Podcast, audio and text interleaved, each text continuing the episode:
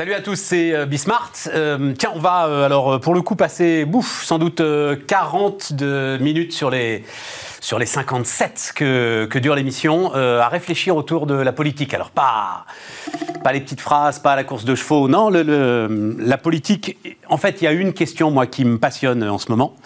On va commencer à en parler avec Pierre Giacometti, on en parlera aussi avec Véronique Jérôme, qui s'est fait une spécialité d'analyser la politique à travers les grands indicateurs économiques.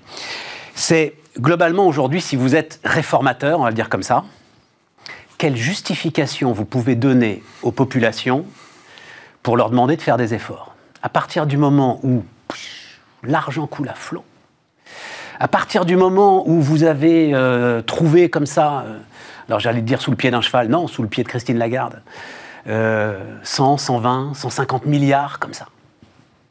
Comment est-ce que vous justifiez les efforts? C'est une question qui me passionne. Je pense qu'elle passionne aussi euh, Pierre Giacometti.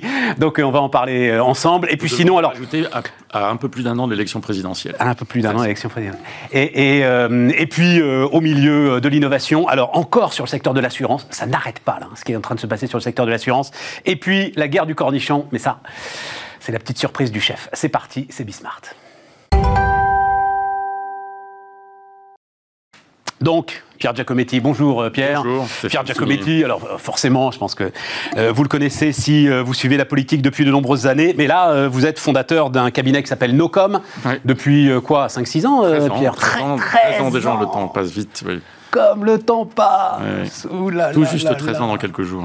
Tout juste 13 ans dans quelques jours. Euh, Nocom, donc, qui s'intéresse évidemment aux, stratégies de communication, mais qui s'intéresse aussi bah, à ce qui fait de toute façon, hein, ce qui a été votre passion, c'est-à-dire euh, fondamentalement ce qui se passe dans le, dans le pays profond. Et donc, vous faites, c'est quoi C'est un rythme semestriel, hein, le tableau de bord de... Tous les six mois, le tableau de bord de la transformation de la France depuis juin 2017. On en est à la neuvième édition. Et évidemment, chaque édition ajoute encore un peu plus à, à la richesse d'analyse et d'essayer tenter de comprendre un peu ce qui se passe dans ce pays, euh, confronté à de nombreuses crises. Oui, c'est ça, parce que vous commencez à avoir un historique, ce qui, je crois, donne évidemment euh, toute sa force et toute sa profondeur euh, à l'exercice des sondages. Ça permet de voir ce qui vraiment impacte dans les mouvements d'opinion sur le sujet central de la transformation de la France, voulu par le président de la République lorsqu'il s'est présenté aux Français il y a un peu plus de trois ans.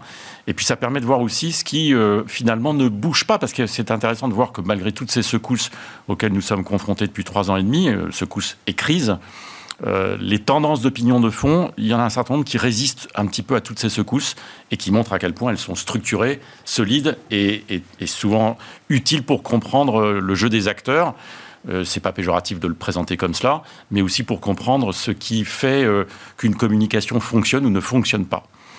Ouais, alors sur le jeu des acteurs, je, me permettrais, alors je, je, t'ai pas prévenu avant, mais tu pourras sortir le Joker, mais ce qui s'est passé sur Carrefour m'intéresse quand même beaucoup, donc euh, voilà, je te, poserai une question là-dessus, mais juste un mot là-dessus avant, le, quand tu dis, euh, D'où est partie l'idée de faire ce tableau de bord de la transformation de la France? Parce que tu es un cabinet privé, il faut qu'il y ait un client à un moment qui soit intéressé, ou tu t'es dit que ça intéresserait? Bon, en fait, euh, le, sujet de la transformation, il vient sur le débat public français, euh, ou sur la table du débat public français avec la candidature d'Emmanuel Macron, qui ne parle pas de rupture, de réforme, de changement.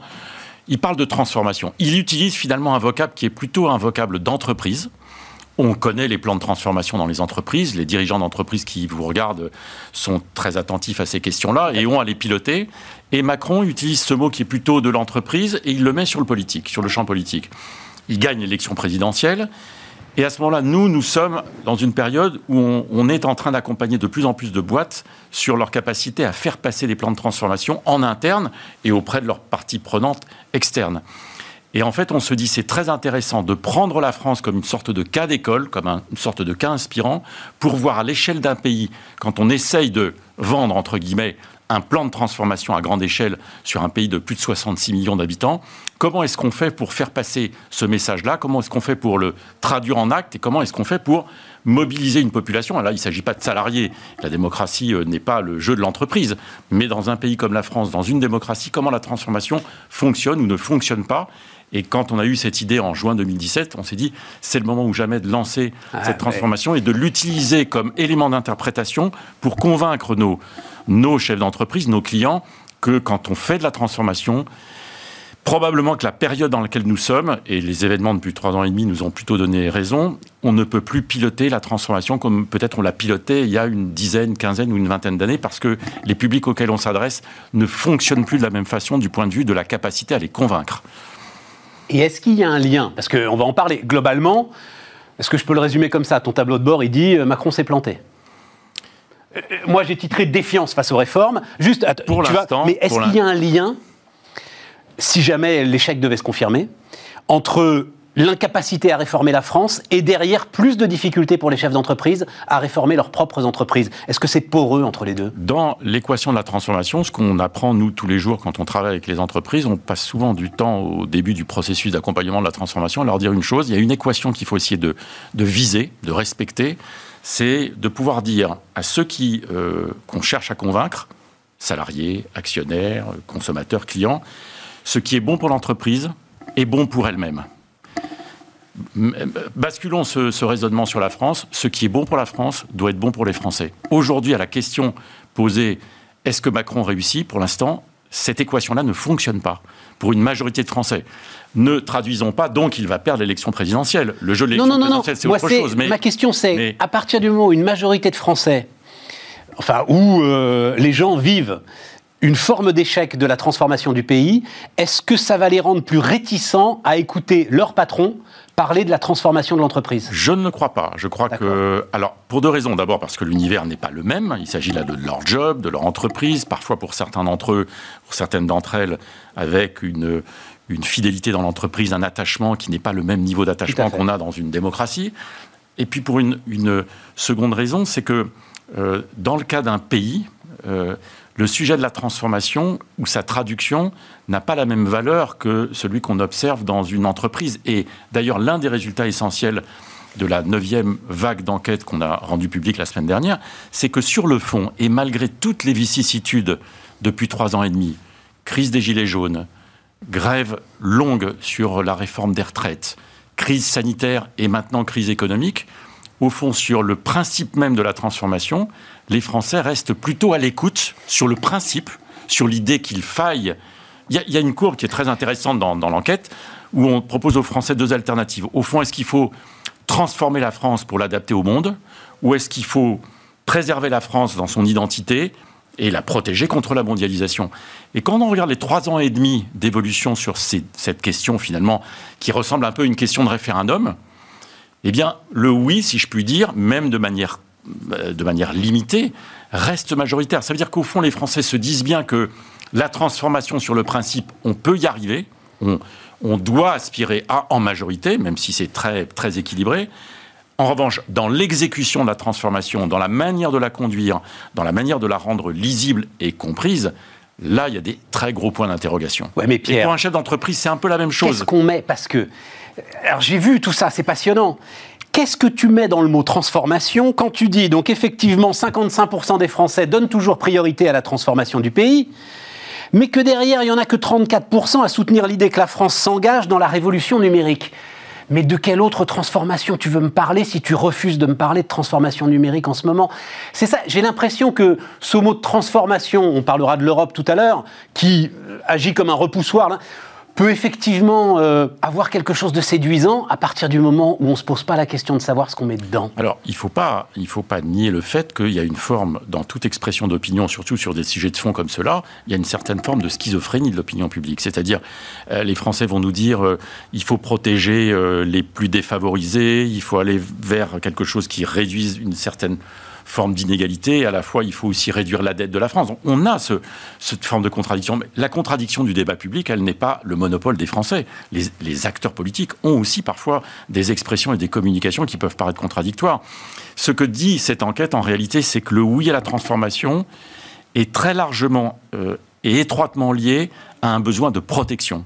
Et ce besoin de protection, Autrement dit, d'une certaine manière, l'équation dont je parlais tout à l'heure, euh, ce qui est bon pour le pays doit être bon pour moi. Les Français le disent aussi, il ne peut pas y avoir de transformation sans préservation d'une certaine forme de protection sur toute une série de sujets. Et nous ne sommes pas là-dessus dans une situation de monopole, nous Français. Qu'est-ce qui s'est passé avec euh, le Brexit? Rappelez-vous du slogan des Brexiteurs quand ils ont commencé leur campagne où tout le monde les donnait perdants. Ils ont dit paradoxalement, sortir, c'est reprendre le contrôle. C'est paradoxal parce qu'on dit plutôt se protéger, on est plutôt mieux à se protéger ensemble quand on est tous européens. Et c'est l'Europe qui nous protège. Et pendant des années, les européistes, les Européens, les pro-Europe, ont dit l'Europe nous protège. Nous protège contre la guerre, nous protège contre les inégalités, nous protège en essayant de nous rassembler sur un niveau de vie qui peut apparaître un tout petit peu plus homogène qu'il ne l'était il y a 30 ou 40 ans. Et là, les Brexiteurs ont dit sortir, ça permet de reprendre le contrôle sur notre propre destin. Et c'est ce qu'ils nous ont dit encore récemment avec le discours de Boris Johnson lorsqu'il a annoncé aux Britanniques. Bon.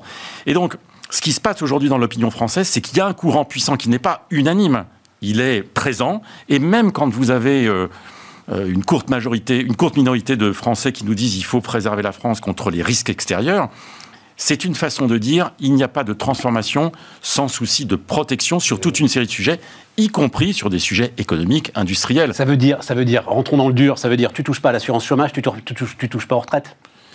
Alors, sur les retraites, quand on regarde, là je vais mettre de côté momentanément le tableau de bord de la transformation de la France, mais lorsque, à la fin de l'année 2019, le président de la République est engagé sur la réforme des retraites, on n'a pas une France qui est totalement réticente à l'idée d'une réforme des retraites. Il y a plutôt même une opinion qui a compris sa nécessité et son explication. Et d'ailleurs, dans, les, dans, les, dans la communication gouvernementale, il y a un certain nombre de choses qui ont plutôt bien marché à ce moment-là.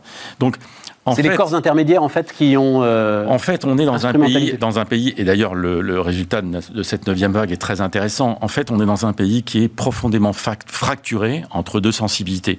Vous savez ce qu'on a dit récemment ces, dernières, ces derniers jours, ces dernières semaines sur l'opposition entre pro et anti-vaccin, en voulant parfois être tenté de donner euh, une forme de priorité à ceux qui sont majoritaires euh, ou qui sont très très forts, les anti-vaccins.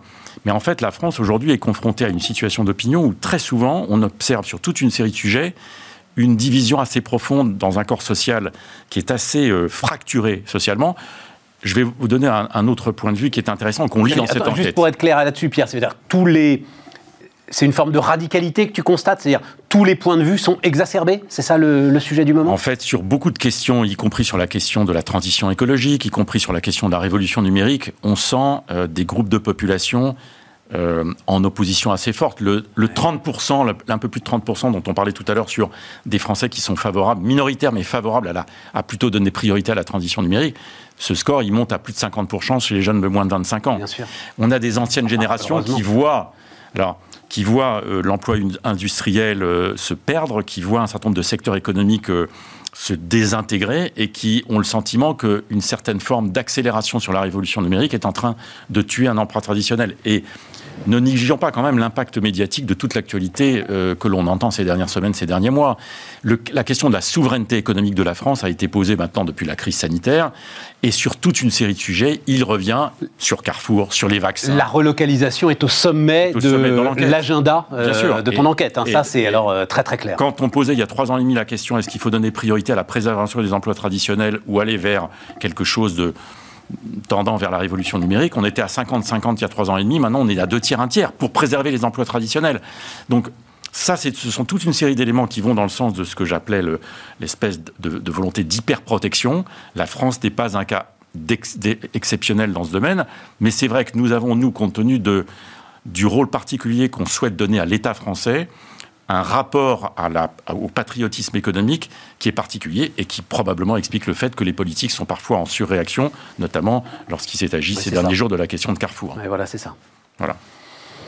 Euh, la question européenne, moi, enfin, au moment de ses voeux, euh, Emmanuel Macron, euh, oui, il parle de l'Europe, mais j'étais très surpris de ce qu'il, quand même, à un moment, ne dise pas bon Dieu les amis, si on est dans une situation à peu près préservée, euh, si euh, on a des défaillances d'entreprise qui sont euh, aujourd'hui étonnamment peu importantes, c'est parce que la Banque Centrale Européenne est là pour garantir l'ensemble de l'argent qu'on est en train de dépenser pour vous soutenir. Et ce discours-là, il est quoi? Il est trop complexe, Pierre? Parce que franchement, l'Europe, là, celui qui vient nous dire que l'Europe ne protège pas, il ne regarde pas la vérité en face. Et pourtant, des millions de Français ont eu le sentiment ces dernières années que l'Europe n'était toujours pas au rendez-vous. Alors, si je devais vous faire euh, l'avocat du diable pour euh, parler des, des, critiques ou des limites de la construction européenne, ces derniers jours, on entend un certain nombre de discours sur le thème euh, si on vacille lentement sur les vaccins, c'est parce que l'Europe est trop lente aussi dans sa manière de piloter cette crise sanitaire. Mais vous avez raison, la protection monétaire et financière de l'Europe aujourd'hui est, essentielle. Moi, je suis assez frappé de voir que sur ces trois ans et demi, sur ce fameux rapport de force, est-ce que les Français ont plutôt le sentiment qu'il faut dans les années qui viennent plus d'Europe ou moins d'Europe? Malgré toutes ces crises, et notamment celle-là, on a toujours en France cette espèce de confrontation de deux blocs, 50-50, qui n'ont quasiment pas bougé depuis un an et demi, et où les tenants d'une forme de, de, remise en cause du mouvement européen dans son ensemble sur une, durée longue est aujourd'hui quasiment au même niveau que ceux qui prônent. On est là, si vous voulez, dans quelque chose qui, finalement, depuis 1992, date du, du, référendum européen voulu par François Mitterrand. Ça fait quand même maintenant 29 ans. En 30 ans, en trois décennies, le rapport de force bloc contre bloc sur euh, oui à l'Europe, non à l'Europe est à peu près identique. Et, encore une fois, nous ne sommes pas en référendum. Si aujourd'hui il y avait un référendum sur la question, je ne suis pas sûr que les pro-européens euh, seraient très très rassurés sur le résultat final de ce, de ce type de référendum. Pierre, ça veut dire, on revoit, puisque c'est l'année Napoléon, là on voit revenir les, les comparaisons entre Macron et Bonaparte, euh, ça veut dire qu'il ne peut pas lui repartir en brandissant la réforme à l'entrée du pont d'Arcole, euh, comme il l'a fait sur sa première campagne présidentielle. on va, on va faire, enfin, on va quand même euh, euh, défendre la position du président de la République en phase de, réélection. jamais un président de la République qui prétendait être réélu ne fait la même campagne que celle qu'il a faite pour être élu. D'accord. Ça, c'est pas forcément une, une, ça, ça serait une surprise qu'il conduise exactement le même cheminement, parce que d'abord parce que pendant cinq ans, beaucoup de choses ont été faites, et d'ailleurs, je reviens à mon fameux, mon fameux raisonnement sur les minorités. Quand vous avez près de 40% des Français qui disent oui, le pays s'est transformé, bien ou mal, mais en tout cas vous disent il s'est transformé, ça veut dire que quand Macron dit nous sommes engagés dans une transformation qui a commencé, les Français sont en train de s'en rendre compte, le fait que vous ayez presque un Français sur deux qui le reconnaissent, certains en manière critique, d'autres de manière positive, c'est déjà un bout de chemin, surtout dans une période aussi secouée, je l'ai dit tout à l'heure, par toute une série de crises qui ont quand même largement perturbé l'agenda quand Nicolas Sarkozy est élu président de la République en 2007, il a un projet présidentiel, il commence à le mettre en, action, vient cette crise financière historique majeure qui bouleverse complètement son agenda à lui aussi et qui perturbe complètement l'agenda des réformes. Donc je ne pense pas qu'il sera difficile à Emmanuel Macron, je ne dis pas que ça sera parti facile sur toute une série d'autres sujets, mais d'expliquer aux Français que la conduite du changement a été quand même euh, bigrement bouleversée par euh, des choses qui, que personne n'imaginait. D'accord. Donc pays tu dirais fracturé, profondément fracturé? Oui, vraiment fracturé. Vraiment fracturé. Il y, a, un effet de génération. Il faut qu'on regarde ce qui se passe aux États-Unis en ce moment, euh, Pierre. Oui, l'effet de génération, il est évident, mais ça n'est pas forcément quelque chose de nouveau. Moi, ce qui me frappe d'ailleurs, on dit souvent euh, ces dernières semaines à propos de la crise sanitaire, il y a une forme de génération qui a sacrifié. Euh, les jeunes sont en train de voir l'avenir avec angoisse. Ça depuis une trentaine d'années que la France est en crise, ça n'est pas forcément quelque chose de nouveau. Ce qui me paraît plus préoccupant et dont l'expression euh, la plus récente, la crise des Gilets jaunes, a été un très bon symptôme, c'est qu'on a sur le plan social des classes moyennes, des catégories populaires, compte tenu de la crise économique qu'on est en train de vivre et indépendamment des effets de la crise sanitaire auxquels on sait qu'ils sont parfois plus exposés, on a quand même un pays qui est assez irruptif socialement pour des raisons économiques et sociales. Et, et là, le critère n'est pas générationnel, il est sociologique, il est lié au fait que le déclassement qu'un certain nombre d'experts, d'observateurs, de sociologues ont analysé ces dernières années à travers des livres à succès, on voit bien que cette France-là, aujourd'hui, est en train de se demander quelle est la solution politique. Et aujourd'hui, certains proches du président de la République aujourd'hui euh, se rassurent un tout petit peu en laissant penser que finalement, il n'y a pas d'adversaire pour l'instant, de leader de l'opposition capable de capter cette angoisse-là de manière crédible et significative, mais pour autant ça laisse un paysage préélectoral à un peu plus d'un an de l'élection présidentielle extrêmement instable et avec une capacité pour n'importe quel grand leader qui capterait cette angoisse-là en situation de pouvoir présenter, c'est ce que dit d'ailleurs très bien l'enquête, oui, les Français sont convaincus à près de 85% qu'il y, a, y aurait une autre façon de transformer la France. C'est ça en fait le vrai sujet, c'est de savoir si dans une élection présidentielle qui est l'élection majeure, un projet alternatif de transformation est capable de concurrencer celui du président de la République actuellement en fonction. Et en même temps, tout ce que tu dis, euh, cette fracture, euh, ce sentiment de déclassement, euh, la smicardisation d'une grande partie aujourd'hui des salariés, est aussi le fruit d'un système qui petit à petit s'est refermé sur nous, nous piège, du fait de la masse des dépenses sociales, du fait de la masse des déficits, du fait de tout ce que ça impose. Donc tu as quand même un peu l'impression d'une impasse. Enfin, je, le dis comme ça, mais c'est sans doute ça aussi qu'on ressent, je pense, au fond de nous, en se disant, bon Dieu... Euh, oui, et puis le question, la question de la... Là aussi, dans la crise sanitaire et dans la mise en cause de l'administration française, de la technocratie, de la forme de bureaucratie bien de chez nous, euh, un certain nombre de vos confrères, ces derniers jours, ont repassé des images d'archives sur le discours, par exemple, que tenait un François Mitterrand face à Valéry Giscard d'Estaing avant 81, euh, lui expliquant que si la France ne fonctionnait pas bien, c'était d'abord de sa responsabilité, d'un État qui ne fonctionnait pas, qu'il fallait remettre en ordre.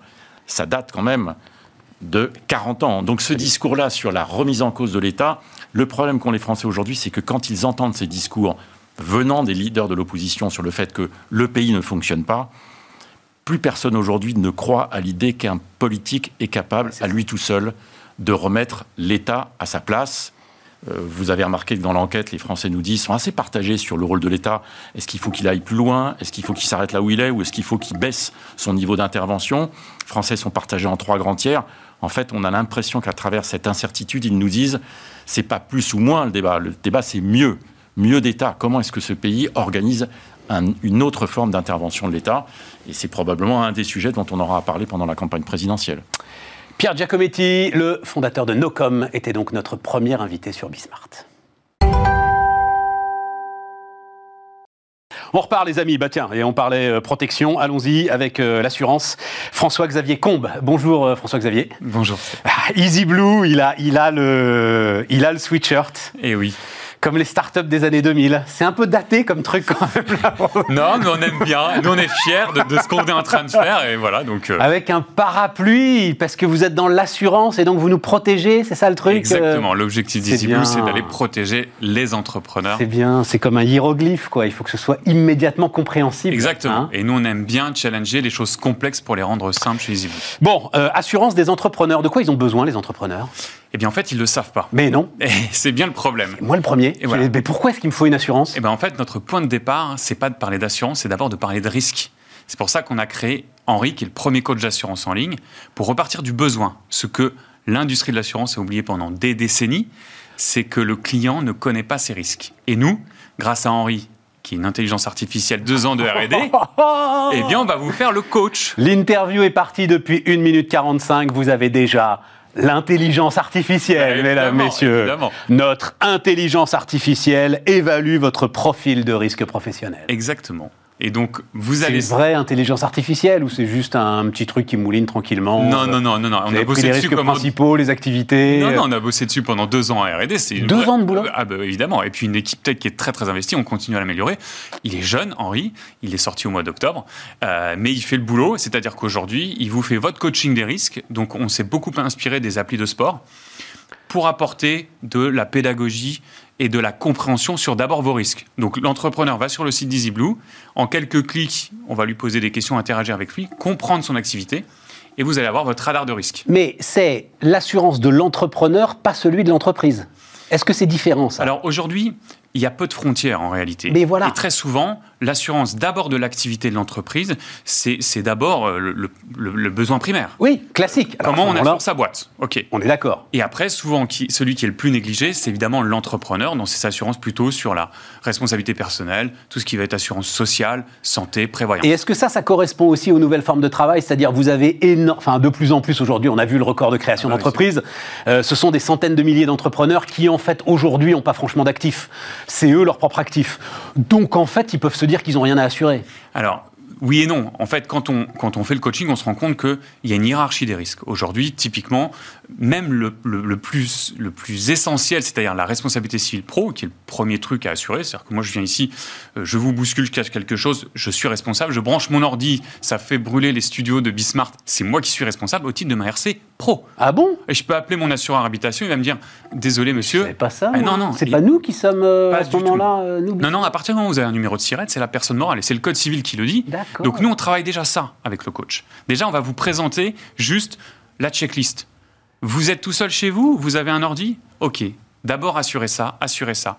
Vous maniez des données, peut-être que vous avez des cyber Donc ça veut dire le développeur freelance, on va dire, euh, par exemple, il a, à mon avis, le gars, il pense pas euh, à s'assurer, euh, je pense, et en fait, il en a besoin. Exactement, et, et, on en a tous besoin. Alors avec des degrés différents, c'est là où on apporte une nouveauté. C'est grâce à ce coaching, en fait, c'est l'entrepreneur qui reprend la main. Je, deviens, redeviens ou devient pilote, parce que je pense pas que ça existait, de ces assurances. C'est très intéressant, et il faut le dire, parce que j'ai été regardé évidemment, ça, ça m'intéresse c'est euh, c'est quelques dizaines d'euros, hein, euh, les amis, par mois. C'est-à-dire que c'est effectivement, c'est pas tout à coup, mais il rigole celui-là, ça va, les charges, tout ça. Non, franchement, euh, ça se regarde. Voilà. Exactement. Et nous, les entrepreneurs qui viennent chez nous, nous disent en moyenne, quand je viens chez EasyBlue, je confie toutes mes assurances, c'est-à-dire éventuellement mon local, mon, mon, ordi, ma RC, etc.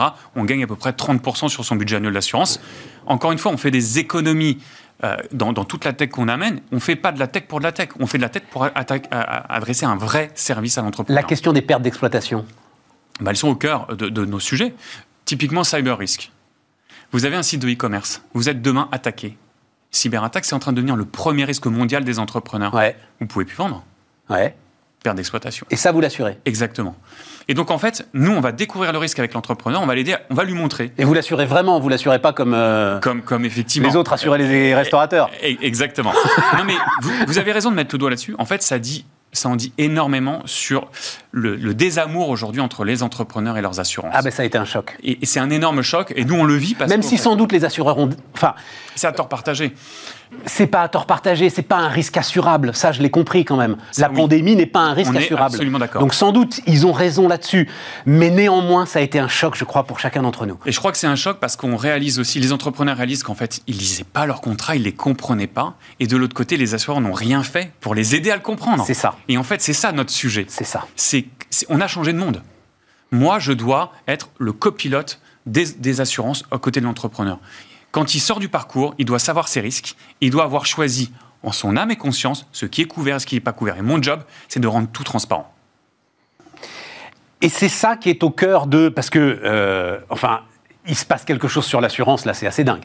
Mm. Euh, vous devez être le troisième ou le quatrième euh, entrepreneur un peu solide qui est en train aujourd'hui d'attaquer. Et alors, à chaque fois, c'est un segment.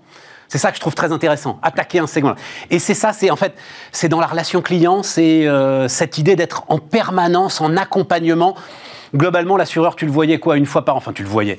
Tu avais de ces nouvelles une fois par an quand il fallait payer les primes, quoi. Ou si t'arrivais à un problème. Le drame, c'est ça. le bon client, il paye ses primes et il n'a pas de sinistre. C'est ça. Donc il est jamais vu. On le contacte jamais et il a jamais le temps. Nous, ce qu'on veut, on se dit aujourd'hui, on a des voitures autonomes comment est-ce possible qu'il n'y ait pas des assurances autonomes Donc en fait, tout le projet d'EasyBlue, c'est d'être, quand je disais, le copilote de l'entrepreneur. Il fait son programme de coaching, il va le retrouver dans son cockpit qui est un espace client sécurisé. Et au fur et à mesure que ces risques évoluent.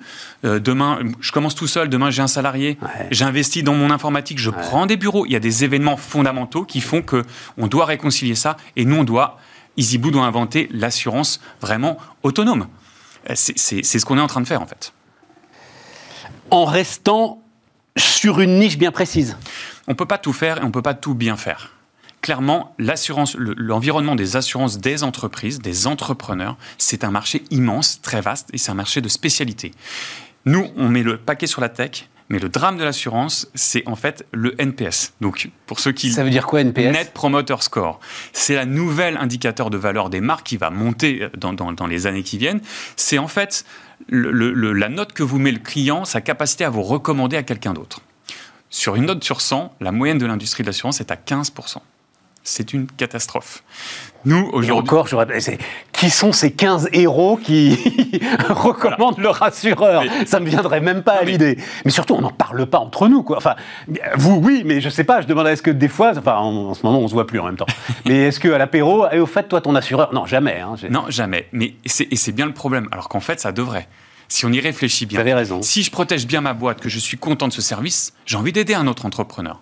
Et nous, c'est ce qu'on vise, c'est de truster, d'être le leader sur ce fameux Net Promoter Score. En fait, concrètement, on veut que tous nos clients nous recommandent. Aujourd'hui, on a 5 sur 5 sur Google, on a plus de 70% de NPS, ça veut dire 98% nous recommandent. Un tout petit mot, euh, parce que euh, bah, il y a des capitaux euh, derrière, enfin l'assurance est... Sûr. et donc ça veut dire que vous êtes forcément appuyé par un réassureur, un gros acteur quelque part qui a les capitaux et qui vous permet d'assurer justement Exactement. Rapidement Alors rapidement, nous on a la casquette de, courtier pour co-construire les produits avec assureurs et réassureurs. Et voilà notre mode de fonctionnement. Nous, on repart du besoin du client. D'accord. Et on construit le produit avec nos partenaires assureurs et réassureurs. François-Xavier Combe, donc euh, le fondateur d'Easy Blue, était notre invité sur Bismart.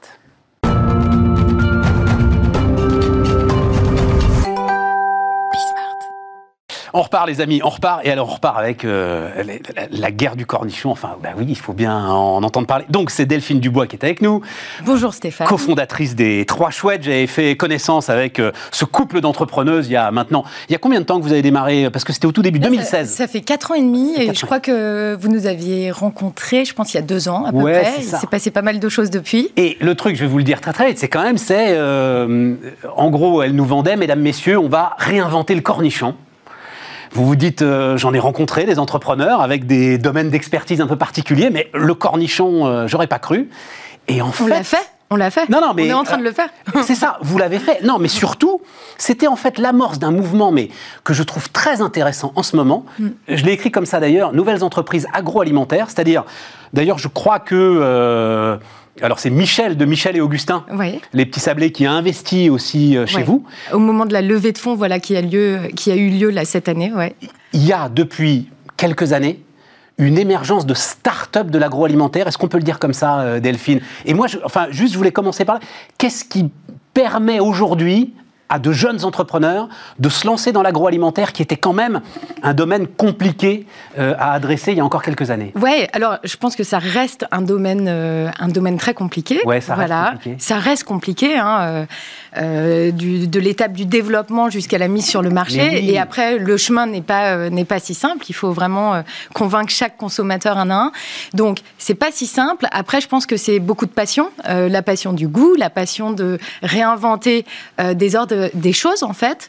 Euh, et là, en l'occurrence, avec Elodie, euh, on est parti d'un constat simple qui était que 90% des Français consomment du cornichon. 75% des Français qui achètent ces cornichons de marque leader pensent que c'est un cornichon français, mais non. Genre Amora, par exemple Voilà, exactement, pour, euh, pour ne citer que. Et ils pensent que c'est un cornichon français, mais en réalité, c'est une filière qui existait en France, mais qui a été complètement dé délocalisée en Inde depuis le début des années 2000. Donc, avec Elodie, on avait cette passion euh, de l'alimentation, des... on partageait sur plein de découvertes, mais quand on a eu vent euh, de, bah, de cette histoire, et puis qu'on est allé, de, on est allé rencontrer ces producteurs. De ce scandale stratégique et patriotique quand même, bon on Dieu. est allé rencontrer ces producteurs qui, en France, euh, produisaient le cornichon français et qui se sont vus du jour au lendemain abandonnés par ces industriels. Euh, et qui du coup aujourd'hui limite, enfin pour certains oui, perdent un peu de savoir-faire. Donc en France on perd ce savoir-faire sur le cornichon. On s'est dit on veut une alternative. Il y a un savoir-faire sur le cornichon. Bien sûr, bien sûr, bien sûr. Et c'est un savoir-faire qui est euh, bah, que, que ah, je veux dire le gars qui fait du cornichon par exemple il peut pas faire du concombre. Ah, qui alors, vient de loin aussi d'ailleurs. de la- Alors, c'est de, la, c'est de la même famille. D'accord, le, concombre est quand même le cousin du cornichon, mais c'est une, des cultures qui est la plus exigeante, puisque c'est une récolte tous les jours.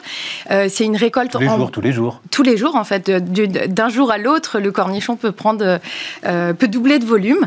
Donc c'est une, euh, une culture qui est très exigeante. C'est encore une récolte qui se fait à la main, encore aujourd'hui.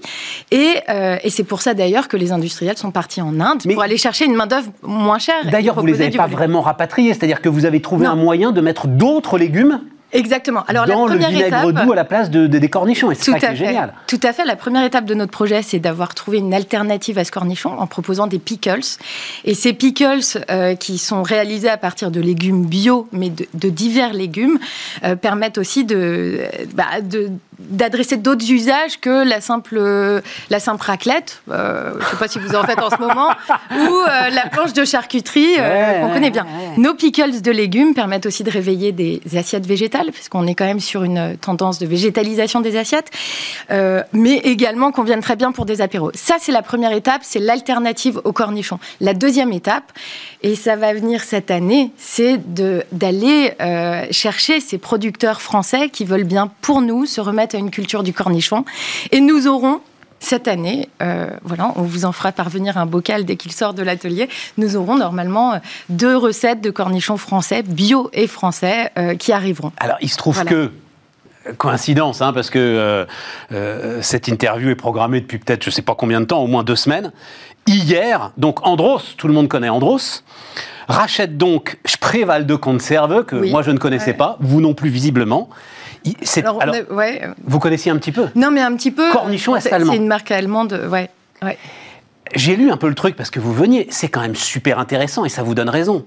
Sur l'ensemble de l'effondrement de l'économie est-allemande Mm. euh, sur le tournant des années 90, euh, C'est une des seules entreprises, en effet, qui a tenu le coup. vous vous rendez compte? Voilà, avec un savoir-faire euh, de valorisation du légume local. 115 millions d'euros de chiffre d'affaires quand même les gars. hein. Exactement, exactement. de l'Est. hein. Oui, non, tout à fait. Et puis, ça montre aussi le, bah, le regain de l'appétence des Français pour la conserve.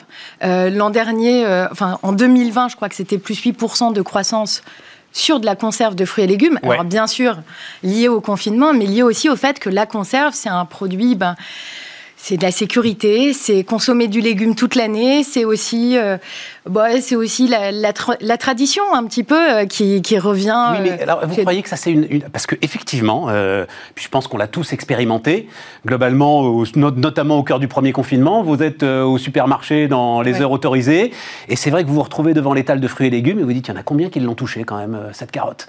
Et Ouais. tout à coup vous avez la conserve à côté et vous êtes sûr que celle-là, Ouais, tout à fait. Donc, elle a pense été que- aseptisée quoi. Donc, Oui, voilà, et puis- c'est peut-être un, c'est une lame de fond pour vous. C'est quelque chose qui peut durer, qui peut. Alors, ça durera, euh, c'est sûr. Et pour moi, encore une fois, il y a eu l'effet du, premier confinement. Il y a aussi une tendance de fond qui est de consommer plus de légumes, Plus de fruits, végétal, ouais. voilà, plus de végétal, consommer du légume toute l'année, euh, euh, profiter, voilà, d'un, voilà. Mais je reviens sur vos pickles, parce que c'est le- le, défi entrepreneurial, moi, que je trouve euh, vraiment impressionnant. Parce que vous regardez ça, mesdames, messieurs, il faut, enfin, si vous êtes, beaucoup d'entre vous sont entrepreneurs, la masse d'intermédiaires, pour arriver à ce bocal, et pour arriver à ce que ce bocal de pickles, il soit euh, dans les rayons Ouais, de la grande distribution, parce que c'est quand même là que ça se passe. ouais.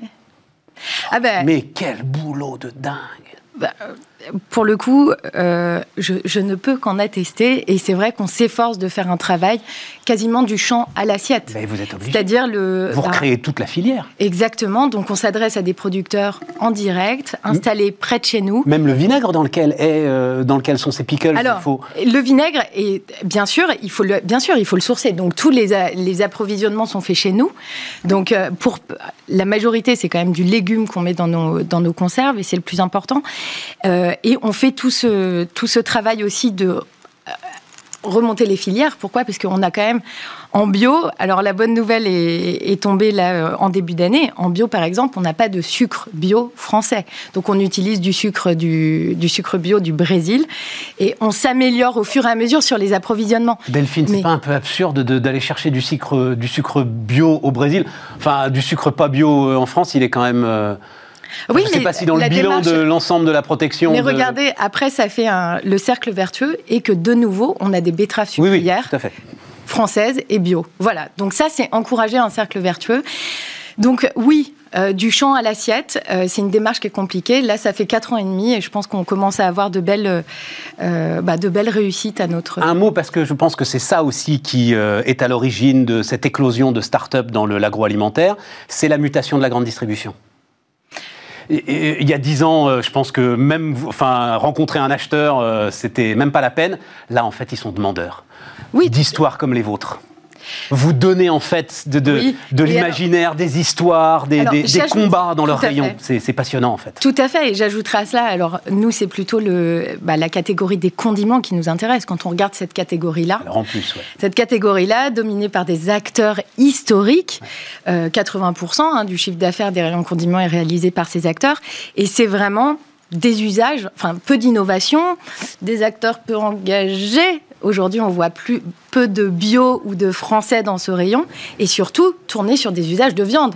Donc la moutarde, un rayon standardisé au possible, des cornichons tout verts qui viennent sur les planches de charcuterie et sur votre raclette. euh, voilà, j'adore ça moi aussi, hein, voilà, Euh, des, Toutes les sauces possibles et imaginables à mettre dans les hamburgers, dans les Exactement, comme des ça. sauces enfin, tartare, des sauces.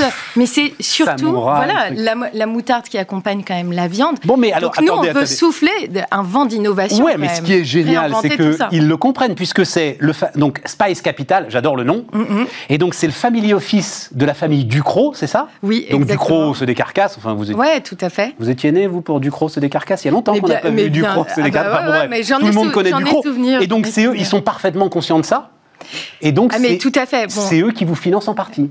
Exactement, euh, et on est ravis de ce bah, d'avoir de ce partenariat. Et c'est vrai que la personne qui nous accompagne est la, la nièce du fondateur euh, de la, enfin de, de la famille Ducrot, du fondateur Ducrot. Et c'est vrai qu'elle a vu toute l'évolution ben, de, de voilà de, des épices en vrac Ducrot jusqu'à leur mise en, en, en petits pots dans les étals. Donc elle est passionnée par cette catégorie. Elle est vraiment au fait aussi de, que s'opèrent quand même des mutations dans, dans les habitudes de consommation. Et euh, voilà, elle ne peut que, euh, que valider le fait qu'il y a besoin d'un renouveau, besoin d'accompagner et, Et de rehausser, d'apporter du relief. Delphine, dans l'industrialisation de tout le process, parce que euh, bah, maintenant vous allez monter en puissance, Ouais. euh, j'imagine que Ducrot, enfin, ça doit aider un petit peu quand même en termes de savoir-faire, de Alors- grande quantité, d'industrialisation et tout ça. Alors. Aujourd'hui, le fonds n'a plus rien à voir avec le Avec la- ouais avec la fa- enfin, Avec avec famille le- l'entreprise Ducrot qui s'est fait racheter par Marc Cormick, mais en effet, c'est surtout de l'expertise, de l'expertise. du-. Ah mais, ah mais tout Ouais, à fait. Voilà. Et puis on est au- aussi entouré par d'autres experts et heureusement ça va.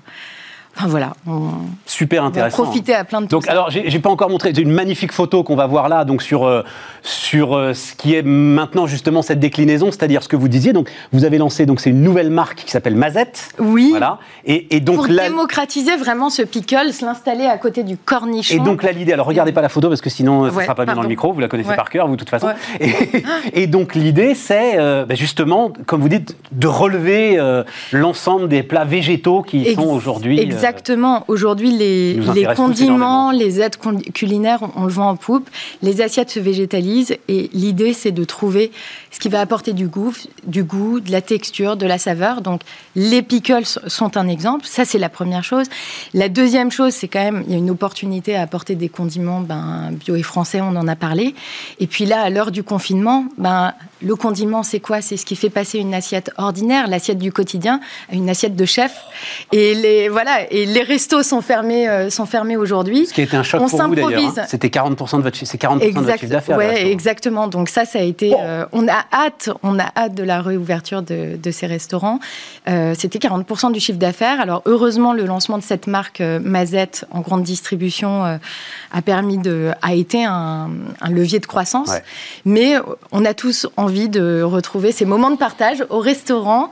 On s'improvise chef chez nous et c'est pour ça que qu'on utilise des condiments. Bon. Voilà, et enfin, il y a un éventail des possibles, un champ infini des possibles sur le condiment, pour voyager aussi. Un Voilà. champ infini des possibles sur le condiment. Bravo Delphine. Bah, merci Stéphane. Formidable aventure. Donc ça s'appelle euh, Les Trois Chouettes, la marque Mazette, les Pickles, tout ça. Vous avez tout ça pour l'infini des possibles. Les amis, on continue Bismart.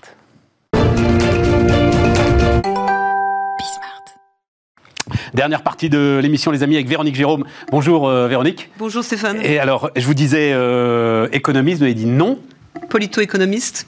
Polito-économiste, dites donc. Oui, je croise euh, à la fois l'analyse économique et la politique et euh, l'analyse économique de la politique. Et on arrive comme ça, avec Bruno Jérôme, dans le cadre d'Élection Scope, à produire un décryptage des mesures qui sont prises et qui sont parfois impactées par le calendrier électoral. Un décryptage qui se veut positif, parce qu'il essaye de dire ce qui est. On n'est pas dans le conseil, dans la recommandation, dans la préconisation. On est dans le constat de ce qui est. C'est une analyse qui est dite positive. Voilà, on essaye de, de voir un peu, de dire un peu ce qu'on voit et ce qu'on ne voit pas. Il y a un truc, alors c'est ce que j'ai mis en exergue de cette interview, phrase de euh, Georges Stéphanopoulos. Qui l'a prononcé en fait Bill Clinton On ne sait pas trop. Son conseiller, oui. Oui, c'est ça. Donc c'est Stéphanopoulos hein, euh, ou James Carville, Carville. Voilà, James Carville. Euh, donc euh, qu'est-ce qui va faire l'élection Demandait-on à James Carville. Ça, ça reste un film d'ailleurs. comment s'appelle le film Black Room, je crois, quelque chose comme ça. Enfin bref, le film de la première campagne de Clinton. On voit James Carville qui est en plus un Cajun, je crois. hein. il a un accent incroyable. C'est un gars qui vient de Louisiane. Et donc question, mais qu'est-ce qui va faire l'élection? Réponse It's the economy stupid. C'est évidemment les tendances économiques et les lignes de force économiques qui font euh, une élection, Véronique. Ça veut dire que vous prenez ces lignes de force et vous arrivez à un résultat politique. Eh bien, sur la dernière élection, par exemple, sur la dernière élection présidentielle, on a mêlé à la fois... Aux États-Unis, hein Aux États-Unis, mais aussi les élections en France, on les fait aussi. Mais là, pour le, dernier exemple, on a, euh, pour tout vous dire, trouvé euh, à deux voix près le nombre de electoral votes, donc le, nombre de, de, mandats de grands électeurs, avec un modèle qui croisait et des variables de fond, des variables lourdes économiques, comme le taux de chômage, la variation du taux de chômage. C'est pas vraiment le taux de chômage, c'est la variation qui est importante, de façon assez précoce, c'est-à-dire pratiquement six mois avant, et on a annoncé que Biden allait gagner, mais de façon serrée. C'est-à-dire que quand tout le monde euh, disait que finalement Biden, une vague bleue, etc., nous, on était dans euh, le constat que les éléments de nature politique, comme la popularité par exemple, euh, qui est fonction aussi ben, de l'évolution de l'économie, entre autres, mais aussi du climat social, d'autres éléments, tous ces éléments mêlés font que l'électeur agit comme un juré qui fait le procès du sortant et se combine et donne un résultat global. Et avec notre modèle, entre autres, et on a d'autres collègues américains qui procèdent différemment, mais on avait annoncé que Biden gagnerait, certes, mais de façon serrée. Et c'est alors on peut peut dire que la polémique qui était sur les, le recompte, etc., euh, a, peut-être un peu, euh, je dirais, assombri la situation. mais à l'arrivée en nombre de électeurs, c'est pas si serré que ça quand même. Euh. Non, mais nous, on avait, on avait à deux près, on a annoncé 308 contre 306 obtenus, donc on a un résultat qui était assez précis. Et ça démontre bien que l'électeur, il est, on peut pas lui raconter n'importe quoi. Il a son ressenti, c'est-à-dire que il y a des chiffres qui sont donnés, qui sont annoncés, mais si lui, dans son fort intérieur, dans son quotidien, si on lui dit la situation sur le plan du chômage s'améliore, mais que lui, il a toujours le même constat quand il va chez sa boulangère, quand il croise des gens dans son entourage, que rien ne s'améliore et qu'il y a toujours, d'après lui, autant de monde au chômage, que la situation ne s'améliore pas sur le plan de l'emploi, il aura cette impression et il aura, il en tiendra rigueur au gouvernement et il sera mécontent et il sortira le sortant. Oui, mais vous, c'est sur des chiffres, euh, c'est pas sur euh, l'opinion, enfin, c'est pas sur des micro-trottoirs que vous basez l'ensemble de, de vos études, c'est sur des chiffres précis quand même. Alors, il y a si le chômage s'améliore, le chômage s'améliore pour Electionscope. il y a l'évolution du taux de chômage et il y a l'indication de popularité qui essaie de, de mêler justement le, le, soutien politique qui est accordé. Et on a calculé, là cette fois-ci pour la France, que euh, sur le alors c'est sur les sondages euh, IFOP JDD. Sur la cinquième, on a regardé, il y a un minimum, il y a un seuil de reconduction du sortant. S'il n'est pas populaire à un niveau de satisfait de 42%, ses chances sont largement impactées. Euh, on voit qu'il y a besoin d'un soutien politique. 42% On n'y est pas actuellement. On y est pas. Ah, notre 38, euh, 38 60. 38 de Macron, là, il est à 38 À 38 sur novembre-décembre. Sur le IFOP JDD, ah il euh, faut dire que la crise Covid a aidé. Il a pratiquement pris 10 points grâce au Covid. Non, mais alors attendez, Véronique, parce que pas dire on, on, fait blabla, c'est génial, mais en fait, c'était ça le sujet. Is it still the economy stupid? C'était ça ma question. C'est-à-dire, est-ce que dans les turbulences dingues et certainement pas économiques qu'on est en train de traverser, est-ce que c'est encore l'économie qui va faire l'élection? L'économie est encore un des éléments clés. On ne peut pas dire que ce n'est que l'économie, ce n'est pas que de l'économie ou que de la politique. C'est un des éléments clés. Mais ce que l'on note, c'est que euh, c'est la variable, c'est la variable lourde, c'est la variable importante. Et finalement, euh, il y a des effets, je dirais, des effets euh, en cascade qui arrivent. Et quand le chômage ne va pas bien, ça signifie qu'il y a plein d'autres choses qui ne vont pas bien. Ça signifie qu'on a des. Alors ici, ce que vous pourriez, ce que vous essayez de me faire dire, c'est que finalement, la crise du Covid, qu'est-ce que ça va produire. Ça peut produire ce qu'on appelle un rally around the flag, un tous derrière le, chef. Le chef. Ce qu'on avait vu avec François Hollande. Rally around, the, flag. Tous derrière le drapeau, tous derrière le chef, commander in chief, euh, in chief pardon. Euh, en mode attentat voilà, François Hollande qui rassemble tout le monde et qui rassemblait au-delà des frontières. Donc là, il n'y a plus d'opposition et on voit bien, l'opposition est un peu parfois gênée aux entournures parce qu'elle a du mal à aller sur la critique à partir du moment, prenons le cas des vaccins, prenons le cas du sanitaire. pas qu'elle soit gênée aux entournures, elle tire à boulet rouge, euh, l'opposition. Ça dépend sur quel sujet. Sur les vaccins en tout cas. Oui, mais alors là, c'est pas complètement. Enfin, je trouve que le, débat est mal placé. Je pense que euh, quand on est sur le débat sur de l'humain, sur le sanitaire, sur les vaccins, on est dans un domaine qui intéresse bien sûr tout à chacun, mais qui intéresse aussi l'État. On est dans ce que Jean Bénard, un spécialiste d'économie publique, appelait un concernement. Le concernement, c'est un néologisme, mais tout le monde comprend ce que ça veut dire. Et ça concerne quoi, le Ça concerne qui? Ça concerne l'État, ça concerne la collectivité, et ça me concerne.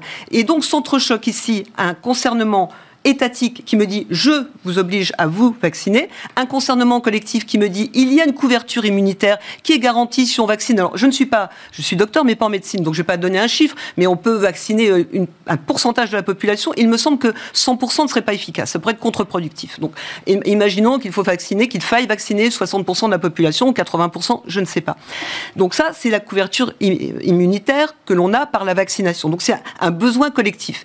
Et si on imagine qu'il y a 20% qui échappent, eh bien, ce ne sont pas forcément des antivax, il y en a, mais ça peut être aussi ce qu'on appelle des freeriders. En économie publique, le freerider, c'est pas le cavalier libre, c'est alors ce que Jean Bénard appelait du temps où ce n'était pas, enfin où c'était encore politiquement correct, un passager clandestin. C'est quelqu'un qui essaie de profiter, c'est un opportuniste. Il essaie de profiter d'une situation, c'est l'autostoppeur. là aussi, c'est un peu démodé, mais je n'oserais plus faire d'autostop. Mais l'idée, c'était de dire, je, fais du, stop euh, à l'entrée de l'autoroute. Euh, voilà, on prend ma place, on n'a pas besoin de faire descendre la grand-mère pour me laisser prendre la place. Donc c'est cette idée-là. Et le freerider, qu'est-ce qu'il fait? Eh bien, il se dit euh, si tout le monde, tous ceux qui sont finalement très motivés à se faire vacciner, se font vacciner, j'aurai la couverture. Ils vont faire le job pour moi. Ils feront le job pas besoin pour moi. Et voilà. Et moi, je serai.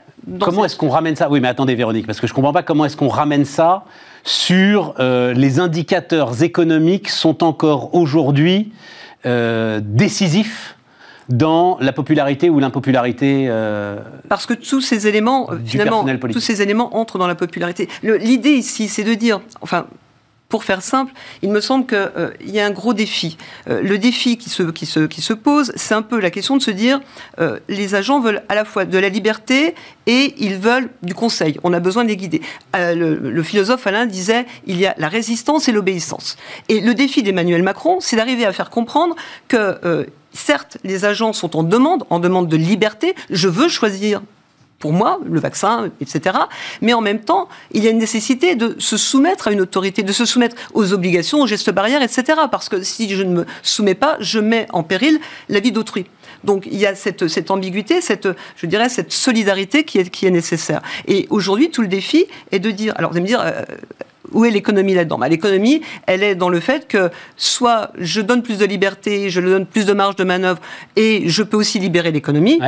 Et donc, euh, on a les effets bénéfiques, les effets, euh, et non pas les effets pervers que l'on peut avoir d'un blocage, et on redonne un peu d'oxygène, et finalement, si la situation s'améliore, eh bien, euh, la situation sur le plan du chômage, c'est l'indicateur phare, le chômage. Mais euh, le chômage atteste de, toutes les améliorations dans d'autres domaines. Je précise quand même que pour un docteur en économie, les agents, c'est nous, hein, mesdames oui, messieurs. Voilà, c'est hein, pas l'agent police.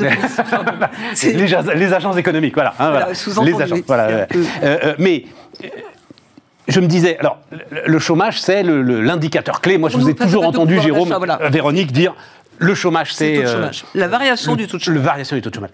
Mais ce sera encore vrai parce que, parce que pourra tous admettre que, bon Dieu, après ce qu'on vient de traverser, le président de la République ou le gouvernement n'est pas forcément responsable de l'aggravation du taux de chômage. C'est un peu, c'est l'idée. C'est, enfin, alors, je dirais plutôt qu'il est responsable mais pas coupable. L'idée, c'est un peu ça. Et ce qu'il me semble euh, être en train de, se construire, c'est un peu l'idée. On part du principe. Je vous remets euh, les, les, choses à plat, ce que je disais tout à l'heure. On considère que l'électeur, il fait le procès du sortant. Parce que donc, nous, ce qu'on mesure, c'est le sortant. On ne peut pas mesurer l'opposition, elle fait des promesses. D'accord. Donc là, on part sur du réel, sur du concret. Le sortant arrive à la fin de son mandat, il présente son bilan il présente ou il présente pas. L'électeur, de toute façon, va faire le bilan du sortant. Et l'électeur va juger en fonction de ce qu'il va, lui, ressentir de ce bilan, et il va juger le sortant à l'aune de ses résultats. La difficulté aujourd'hui, c'est qu'on pourrait très bien se dire, euh, responsable mais pas coupable, et il y a un peu de cette tendance, alors si, je vais être très méchante si je dis ça, euh, mais il y a un peu de cette tendance qui consiste à dire, euh, si on regarde un petit peu Amélie de Montchalin qui nous dit, on va faire le baromètre de l'action publique. Je suis allé voir le baromètre de l'action publique, qui est sorti il y a quelques jours, donc on se dit c'est, il est temps, parce qu'il reste plus que 18 mois, et on s'aperçoit que c'est pas vraiment le bilan, on veut nous vendre un bilan, mais ce sont 25 mesures sur lesquelles on va devoir cliquer pour savoir au plan même régional comment on a avancé sur les promesses qui avaient été faites, des promesses électorales. Mais c'est pas un vrai bilan, c'est finalement des engagements, ce sont des mesures, certaines sont des mesurettes, le plan vélo en ville, euh, un, un jeune une solution, c'est pas exactement la même chose. Je peux pas me faire une idée globale du bilan si je regarde ça. Mais c'est une façon de dire un peu, c'est euh, the elephant is the room. Le bilan, c'est l'éléphant dans la, dans, dans la pièce. C'est le, le, bilan tabou. C'est, j'ai pas envie d'en parler, je préférais l'enjamber parce que de toute façon, le Covid a ruiné mes chances d'avoir des résultats. Mais oui. et donc, mais attendez, ça pourrait être très habile si on considérait finalement que c'est aussi une façon de dire rendez-vous à la prochaine élection, puisque je n'ai pas pu mettre euh, à, à, plein, je n'ai pas pu mettre toutes euh, les réformes en œuvre. Je vais donc vous demander de me donner une étape de plus, une période supplémentaire, de me réélire pour achever ce que j'avais prévu de faire, parce que finalement, puisque vous m'aviez élu précédemment, c'est que vous étiez d'accord sur ces réformes. Je ne suis pas allé au bout, eh bien, réalisez-moi, et je vous promets, oui, je m'engage. On ne peut pas dire ça non plus, parce qu'avant le Covid, il y avait les Gilets jaunes. Donc, euh, et, et, là, pour le coup, il était irresponsable et coupable. Alors, l'histoire des Gilets jaunes, on peut. Euh, alors, c'est un peu non, ambigu, non, je pas retourner sur les Gilets jaunes. Il y a, tout un discours, il n'y a pas un discours unique. Ce, sera compliqué pour le président de la République de dire tout allait bien et tout à coup le Covid m'est tombé sur la tête et donc vous comprenez bien, chers électeurs, qu'il euh, va falloir qu'on recommence au point de départ en partie, qu'on va qu'on reprenne, qu'on continue, parce que euh, le discours n'est pas de dire euh, on a arrêté, le discours est de dire on va continuer. Euh, dans le discours, on entend aussi on doit rendre des comptes, donc on sait qu'on doit rendre des comptes. Donc il y a, y a, quand même cette, cette sensation de. Il reste trois minutes, Véronique. Le, la question de la dette, est-ce que c'est une question qui aujourd'hui inquiète? Oui. Oui, c'est une question. C'est une question, enfin la question de la dette qui vient aussi accessoirement, enfin accessoirement de la notion de taux d'intérêt négatif. L'idée, moi je pars du principe. Oui, mais ça, je pense qu'enfin le grand public, il n'a pas trop perception de ce que c'est les taux d'intérêt bah, négatifs. si, enfin, je ne sais pas, il faudrait peut-être expliquer plus, mais le grand public, quand il emprunte et qu'il se dit finalement, je rembourse moins que ce que j'ai emprunté, c'est finalement, c'est on est au pays des merveilles. C'est pas ça l'idée. Le grand public, il a aussi, enfin, je pense qu'il a aussi une certaine, une certaine logique qui se dit, euh, qui, qui, euh, comment, euh, qui rembourse ses, ses, dettes s'enrichis et qui rembourse, oui, qui rembourse, qui paye ses dettes. c'est ça. Je cherchais ça. d'ailleurs, mais qui, paye ses dettes s'enrichit. Et aujourd'hui, il entend dire au, au plan européen, certains pays dire, on remboursera pas on va laisser, on remboursera pas, c'est trop dur, on n'y arrivera pas. Le problème, c'est qu'on s'est endetté. Pourquoi On s'est endetté à des fins de Covid, certes, mais aussi on a aussi un endettement qui n'est pas qui pas permis le meilleur usage possible. Et si l'endettement était fait à des fins économiquement rationnelles, on aurait un endettement efficace qui ferait revenir la croissance. Et là, moi, je suis keynésienne à la limite. Je, signe des deux mains. Le problème, c'est que l'endettement euh, n'est pas n'a pas l'efficacité économique nécessaire et qu'on va finir par emprunter pour payer l'intérêt d'une dette que l'on entretient à terme et qui est un cadeau empoisonné que l'on fait aux générations futures. C'est ça le débat. Les générations futures qui vont avoir une double, voire une triple peine aujourd'hui avoir 20 ans aujourd'hui euh, Non, parce que. Non, ouais, non, mais moi. Enfin bon, bah, ça nous, bah, tiens, on, en reparlera ensemble si vous voulez. Parce que. Non, parce que, parce que oui, parce qu'un État ne rembourse pas ses dettes. Oui, bien parce sûr. Que, parce que, on retombe, alors c'est une discussion que j'ai souvent, mais, mais, mais, je, mais je rejette, mais avec vigueur, cette comparaison entre un État et un ménage. Ne fait pas faillite. Non, un État ne fait pas faillite, un État à l'éternité pour lui, et à la fin, un État à la force publique pour lui. Oui, mais alors là, euh, la force publique, ça signifie qu'on va décider de façon discrétionnaire. Et ça signifie que le chef d'entreprise n'aura plus, n'aura plus la liberté. On les met sur le bûcher et on allume euh, le feu, vous voyez Vous êtes... Vous êtes... Euh, bah, non, mais ouais, c'est... Mais euh, sur, le plan, sur le plan de la dette, il y a quand même un, souci qui est de dire on ferait un moratoire de la dette, ça signifie qu'on oublie la dette, on paye les intérêts, et puis on se lance dans cette logique. On l'a fait, on a vu le FMI le faire pour les pays en développement, on leur a demandé des efforts énormes, ils se sont endettés, ils n'ont pas réussi, du temps du FMI, enfin bien sûr du système monétaire international entre autres, et où le, le FMI conseillait les pays, on leur demandait des politiques très rigoureuses, en échange de quoi on donnait les crédits nécessaires et au final, euh, on a bien vu qu'on ne pouvait pas y arriver. Et on fait un moratoire. Mais est-ce que c'est est-ce que c'est comme ça qu'on entend En tout cas, il nous reste 10 secondes, c'est un sujet dans l'opinion. Voilà, on peut pas C'est un vrai sujet. C'est un vrai sujet. Mais il ne faut pas faire croire que l'argent est magique, je pense. Et pourtant, il l'est quand même un peu. Bon, mais on en reparle, Véronique, parce qu'on va se revoir euh, régulièrement. Véronique Jérôme, donc, élection Scope, qui était notre dernier invité sur euh, Bismart. Et les amis, on se retrouve demain.